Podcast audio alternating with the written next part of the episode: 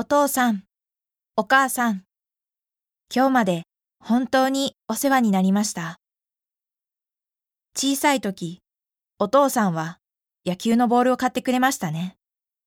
そして、毎週日曜日にキャッチボールをしてくれました。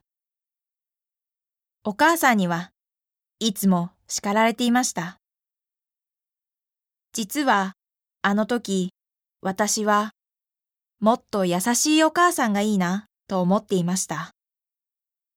でも、今は、お母さんに感謝しています。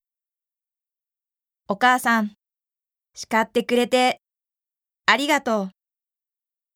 私も子供が生まれたら、お父さんとお母さんのように子供を育てるつもりです。本当にありがとうございました。